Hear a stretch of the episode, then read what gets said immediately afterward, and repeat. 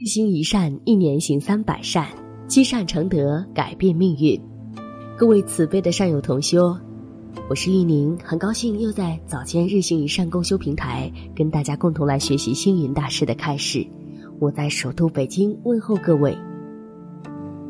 人是有情的，故而见花开而欣喜，闻鸟鸣而欢悦，淅淅沥沥雨落则伤感。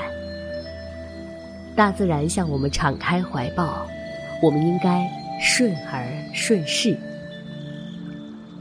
星云大师说：“学习能在无助孤独当中使你快乐，学习能在疑惑困顿当中赐你智慧。”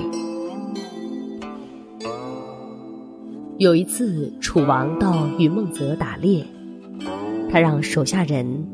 把禽兽都驱赶出来，供自己射猎。当然，这些禽兽都是被圈养的。一时间，天空禽鸟齐飞，满地野兽奔逐。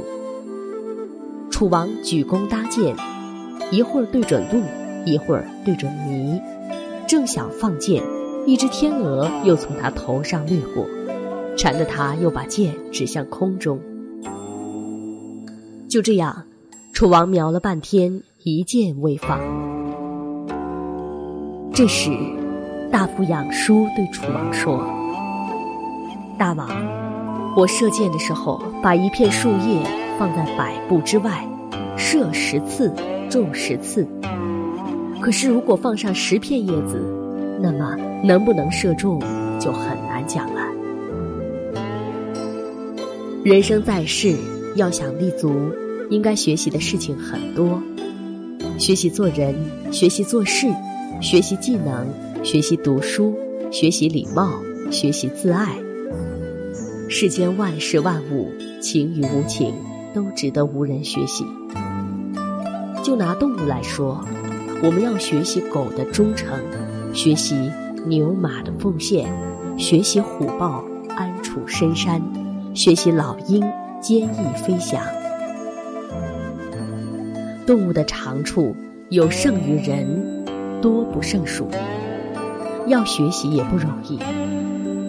再就来拿大自然说，也有很多值得我们学习的地方呀。比如学习小草的身段柔软，不要小看那路边一棵弱不禁风的小草。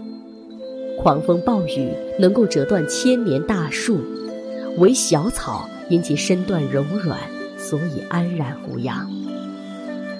无人如能成就高耸挺拔的大树，勇敢地与狂风暴雨抗衡较量，固然很好；否则就学一棵柔软的小草，也能活得傲然，活得挺立。再者，学习流水的遇阻则弯，江河湖海，急流滚滚。溪涧潺潺，流水清浅。水的精神不仅仅滴水能够穿石，尤其是遇山水转，遇石水转，遇舟水转，遇岸水转。水性不管遇到任何阻碍，都能遇阻则弯，所以它最终能够奔向大海。人如果能够学到水的性格，周转自如，能够不减细流，点滴润泽苍生，则受苦受难也是在所不计。所谓“但愿众生得离苦，不为自己求安乐”，这就是菩萨的心。再有，学习虚空的无私包容。